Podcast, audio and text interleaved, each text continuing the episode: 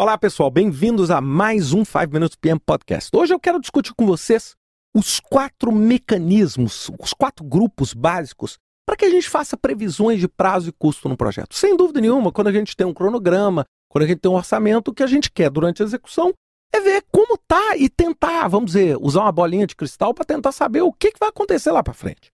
Então, basicamente, nós temos quatro grupos de previsão de prazo. O primeiro deles é o chamado série de tempo. O que, que, é isso? É aquele que se baseia em dados históricos, onde eu faço uma extrapolação e eu uso relações matemáticas históricas para projetar o futuro. Um exemplo clássico desse, análise de valor agregado. Eu olho o meu desempenho físico-financeiro do passado e, baseado nesse desempenho físico-financeiro do passado, eu prevejo o futuro. Usando os índices de desempenho de prazo, os índices de desempenho de custo, etc. Então, esse eu uso a série de tempo. Eu me baseio o quê? De que a informação histórica passada é uma base sustentável para eu fazer projeções para o futuro. É, esse é o modelo clássico que a maior parte dos softwares hoje de gestão de projetos utiliza, análise de variação, etc. O segundo é o que a gente chama de mecanismos causais ou mecanismos econômicos. É aquele mecanismo que busca fazer analogia entre dados, analogia entre cenários, de modo a fazer determinadas previsibilidades.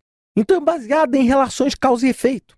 Um exemplo: o meu projeto prevê a construção de uma fábrica de guarda-chuvas. E uma das coisas que eu uso dentro do meu business case é a venda de guarda-chuvas. Bem, aí eu traço uma correlação entre a venda de guarda-chuva e a previsão de tempo, em fenômenos como El Ninho, Laninha. Então, o que, que eu estou fazendo ali? Eu estou usando medidas econométricas para tentar fazer uma previsibilidade. Isso é muito usado quando eu tenho que fazer previsões de prazo e custo dentro de business case, dentro de planos de negócio. Isso usa econometria, né? Inclusive, é, o, o, livro Free Economics, né, do Steven Levitt e do Dubner, ele fala exatamente sobre isso. Ele, ele mostra relações econométricas fora do padrão usual, como que eu falei de guarda-chuva e chuva. Então, são os mecanismos causais. O terceiro são os métodos de julgamento, que são os métodos intuitivos, baseados na experiência, baseados na construção de cenários e hipóteses. Então eu pego e, usando a minha criatividade, usando o meu entendimento ou meu julgamento especializado, eu extrapolo cenários futuros, eu extrapolo comportamentos, eu extrapolo o comportamento da minha equipe depois de um ano de projeto. Eu extrapolo o turnover da minha equipe de projeto. Se eu extrapolar esse turnover baseado em dados históricos, eu estou falando série de tempos. Agora, se eu extrapolo baseado em condições mercadológicas e econometria, aí eu estou falando em causal. Agora, se eu uso a minha intuição falando assim, ah, eu estou achando que a tendência futura é do desemprego aumentar, então, poxa, talvez o turnover vai diminuir, porque as pessoas vão ficar mais retidas no meu projeto. Então, essas, essas inferências são interessantes e elas são os métodos, é lógico, possuem uma variação grande. Um outro exemplo desse método, por exemplo, contratar especialistas, muita gente falou isso depois dos atentados de 11 de setembro, contratar especialistas da indústria de cinema, por exemplo, para tentar traçar e prever possíveis atentados terroristas. Ou seja, você contratar um grupo criativo e falar assim, como é que você faria um novo atentado? E usar isso na realidade para você prevenir. Isto é um modelo de julgamento, é um modelo intuitivo, ele não está se baseando numa matemática ou numa estrutura. E eu agrupei os outros em outros, né?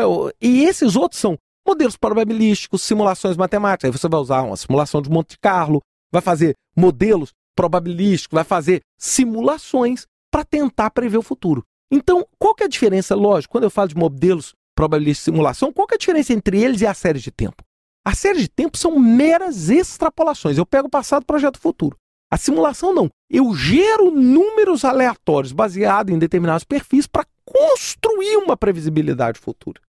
Então, basicamente, são esses quatro. E por que, que eu quis falar sobre isso? É porque as pessoas são aficionadas pela série de tempo. Elas acham que a única forma de prever o futuro no projeto é pegar o passado e extrapolar. Então é como se a gente sempre no futuro estivesse repetindo o passado, o que não é verdade.